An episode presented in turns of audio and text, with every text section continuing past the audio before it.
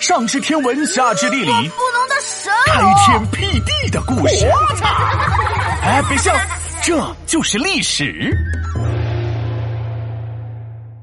这就是历史。孟母三迁，可怜天下父母心。皮蛋龙，你是不是和我妈打小报告了？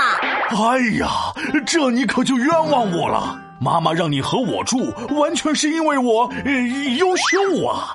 没听过孟母三迁的故事吗？说的就是良好环境对孩子的影响。等等，孟母是谁呀？孟母，孟母，孟子之母啊！孟子又是谁？儒家学派的代表人物之二。还记得我之前跟你说过的孔子吗？他俩并称为孔孟。哦，都这么有名气了，才给他妈妈三千块钱啊！是什么乱七八糟的？三千的千是迁徙的迁，是指他们搬了三次家。没事儿，老搬家干啥？人家孟母搬家是不为房型和大小，不为邻居吵不吵，不为屋塌和墙倒，只为孟子能学好来能学好。搬家还能让学习变好？难道有些房子自带魔法吗？快快快，帮我也找一间！想啥呢？你当我皮大龙是巴啦啦小魔仙呐？孟母搬家是因为他觉得环境会影响人，什么意思嘛？最开始的时候，孟子他家住在墓地旁边，墓地。那得多吓人呐！凄凄惨惨，安安静静，每到夜深人静的时候，啊！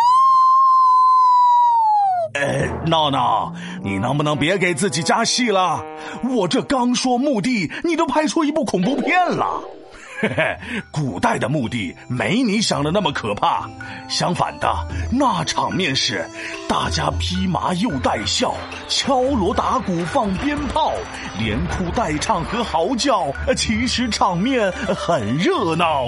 听你这么一形容，好像也没那么恐怖了。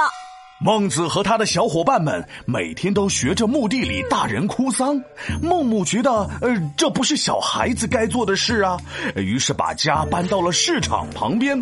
可市场的叫卖声也够热闹的，那是，哎。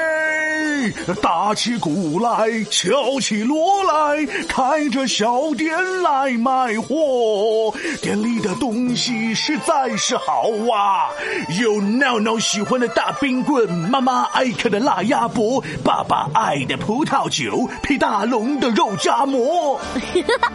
这也太洗脑了，我都会唱了，是吧？你这么笨都会唱了，聪明的孟子不得去鸟巢体育馆开演唱会了？又扯到我身上了？哎，就是这么个意思嘛。呃，孟子和他的小伙伴们很快就学起了买卖的吆喝。孟母心想啊，哎呀，不行啊，小孩子学习才是正经事，哪能每天玩这些呢？于是又带着孟子搬家了。这一次，他们搬到了学校旁边。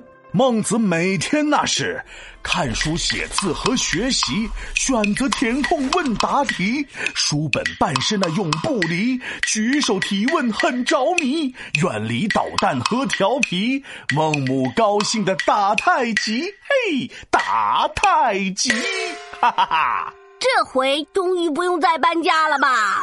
不搬了，他们就一直在学校旁边住了下去。孟子也在学习的环境中耳濡目染，最终成为有学问的人。皮大龙敲黑板，历史原来这么简单。孟母择邻相处，用心很是良苦，良师亦有为。